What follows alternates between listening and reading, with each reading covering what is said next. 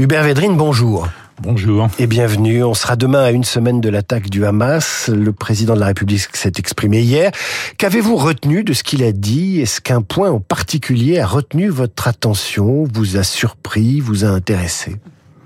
Je suis d'accord avec l'analyse de Guillaume Tabar. Je passe à la question suivante. Quand Emmanuel Macron emploie la terminologie de bouclier d'unité, comment vous, vous l'interprétez? Bah, il, est président euh, français, donc il parle pour la France.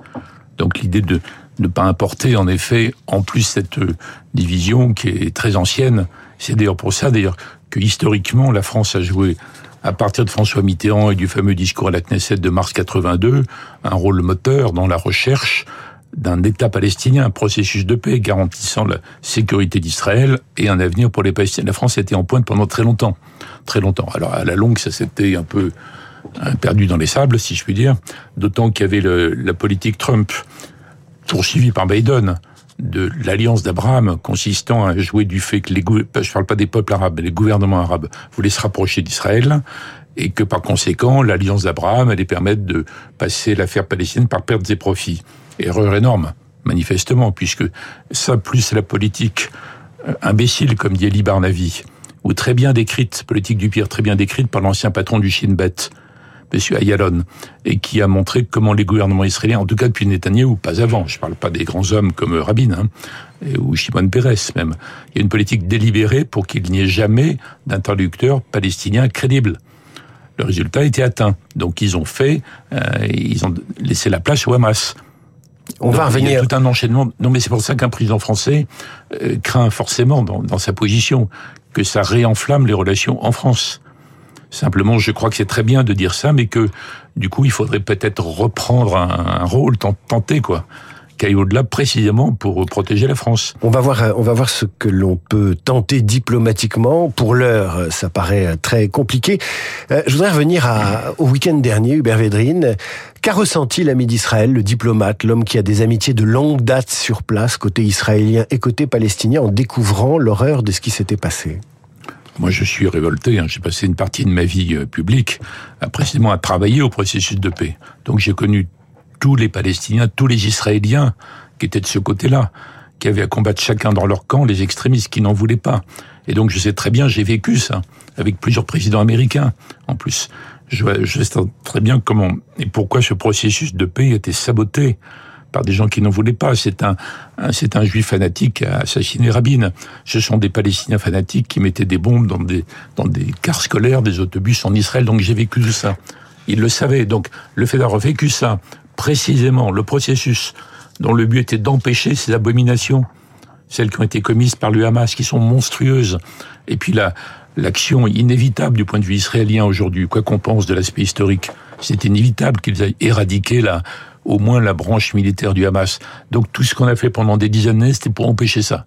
Donc je suis révolté. Voilà comment je l'ai vécu, mais bon, ça c'est du ressenti, c'est pas, ça donne pas de solution. Hubert Védrine, de même que la guerre et la poursuite de la politique par d'autres moyens, le terrorisme pratiqué par le Hamas peut-il être considéré comme la poursuite du combat des Palestiniens pour l'indépendance? Ah ben, L'ensemble de l'Occident le rejette, ça. Le reste du monde, non. Mais de toute façon, c'est une combinaison. C'est pour ça qu'il y a la, bataille sémantique. Ce sont des actes terroristes, c'est évident. Les attaquer les kibbutz, tuer les femmes et les enfants, etc. Mais c'est dans une guerre en même temps. Donc il y a une guerre. D'ailleurs, Israël se sent en guerre. Les Israéliens, ils, ils jouent pas sur les mots, ils se sentent en guerre. Alors nous, en Occident, on dit terroriste parce que le, mot terroriste euh, sème l'horreur et le refus, la révolte. Et en fait, ça bloque l'analyse. Parce que si vous mettez à analyser les causes, vous entrez dans une sorte de pas de complaisance, mais enfin c'est rejeté par beaucoup de gens. Mais il faut faire comme les Israéliens, ils sont capables de faire les deux. Ils sont les plus sévères d'ailleurs. Vous avez cité ah, certains d'entre eux. Certains d'entre eux. Vous avez cité Elie Barnavi, ancienne ambassadeur d'Israël à Paris. Vous avez cité l'ancien patron du du, du Shin Bet. Ils sont très sévères vis-à-vis euh, euh, de leur gouvernement et surtout euh, vis-à-vis de, de l'évolution ces dernières années de la position d'Israël, de sa stratégie et du fait de, de, de mettre le problème palestinien sous le boisseau. Et vous avez cité les accords d'Abraham. ces accords ont, fabriqué un angle mort pour la cause palestinienne et pour la résolution du, conflit alors d'abord, en Israël, c'est vrai qu'il y a une tension énorme, il y a une opposition à Netanyahou, notamment à cause de l'affaire de la Cour suprême. que Netanyahu veut domestiquer. Alors il y a une révolte interne, mais qui n'a rien à voir avec la question palestinienne.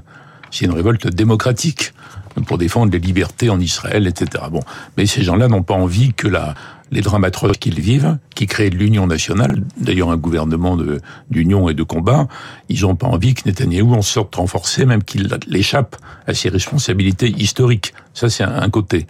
Quant aux accords d'Abraham, c'est tout à fait vrai que le but, c'était pas d'escamoter la question, mais c'est le résultat. C'est la condition sine qua non.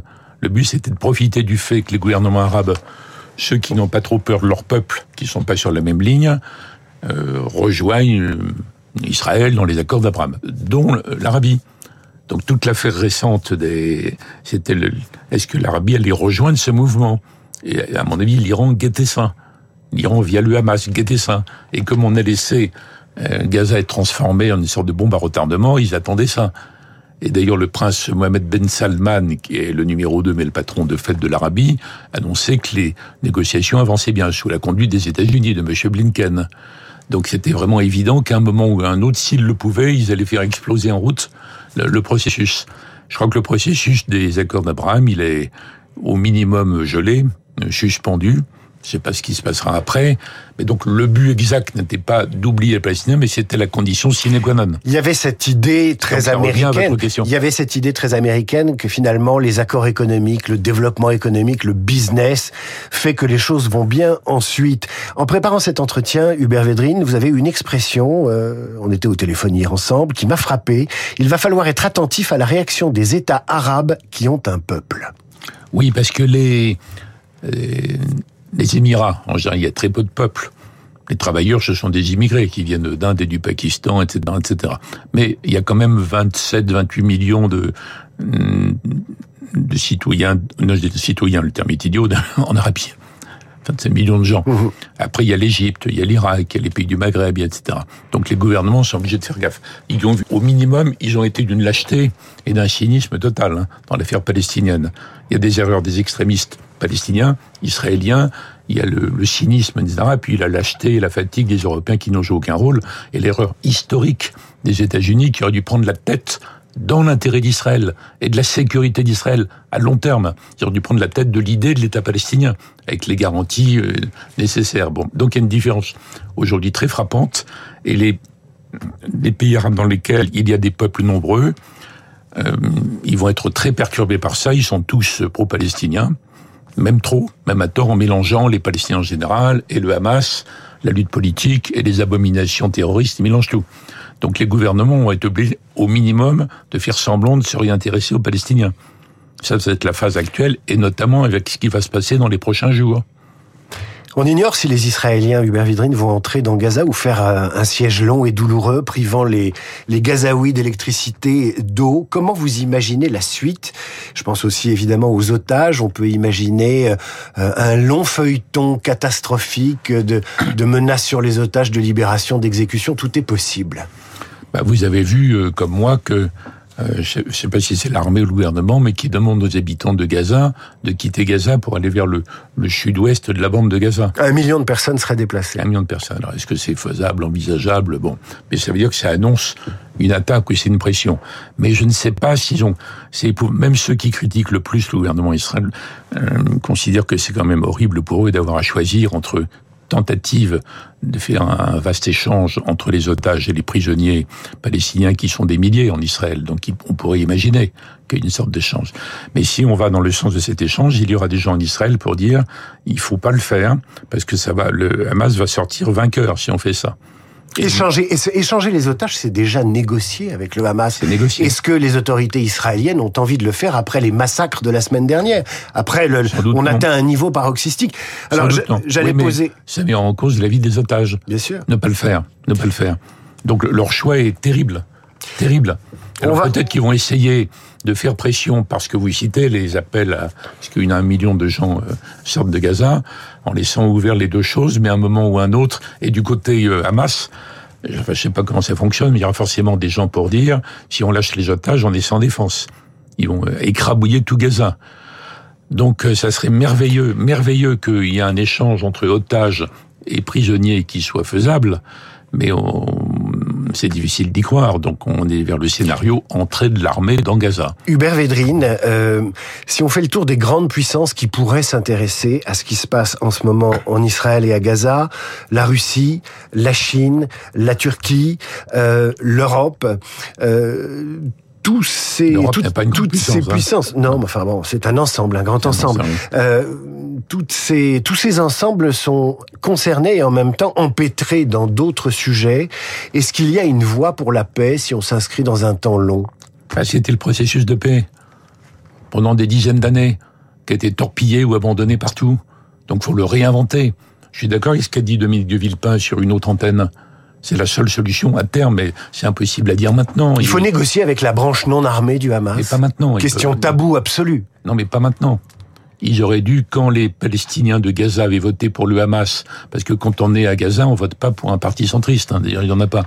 Bon, il fallait être, fallait faire de la réelle politique au lieu de mettre en quarantaine Gaza, le blocus, les trucs. Donc il y a une erreur. Il y a plein d'erreurs accumulées par prétention occidentale, esprit de domination, refus de prendre en compte les demandes, la part légitime des demandes. Bon, donc après tout pourri, c'est la situation d'aujourd'hui. Donc elle est dans ce sens, oui, mais c'est infaisable maintenant.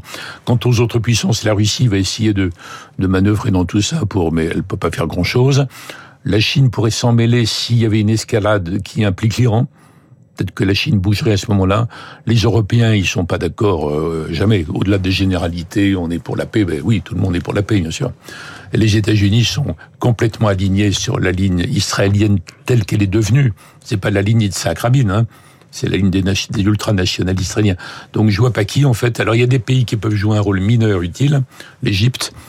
J'ai vu qu'il y a une négociation. Euh, L'Égypte veut bien euh, acheminer des vivres, mais elle veut pas des Palestiniens. Alors, les, États-Unis vont essayer de leur tordre le bras pour qu'il y ait au moins un corridor humanitaire, quelque chose. Mais non, c'est horrible. Au moment où nous parlons, on est à la veille d'une aggravation encore. Donc les idées que vous mettez en avant qui sont très justes, ça peut revenir qu'après. Et moi, je m'attends à ce que ce soit des Israéliens plutôt que des Européens qui sont complètement incapables de dire quoi que ce soit d'utile là-dessus. Encore, y a une ou deux phrases dans le discours du président qui soient correctes là-dessus. Mais les Israéliens vont dire, on peut pas rester comme ça. Donc, il faut réinventer tout le processus. Hubert Védrine, merci d'être venu nous parler ce matin sur Radio Classique. Je rappelle le titre de votre dernier ouvrage paru l'an dernier, Une vision du monde. C'est sorti chez Bouquin. Merci de votre visite et de ces propos sages. À suivre le rappel des titres avec Charles Bonner, la revue de presse d'Hervé Gattegno et dans 10 minutes, les esprits libres, Cécile Cornudet et Jean-Marie Colombani. Radio Classique, il est 7h27.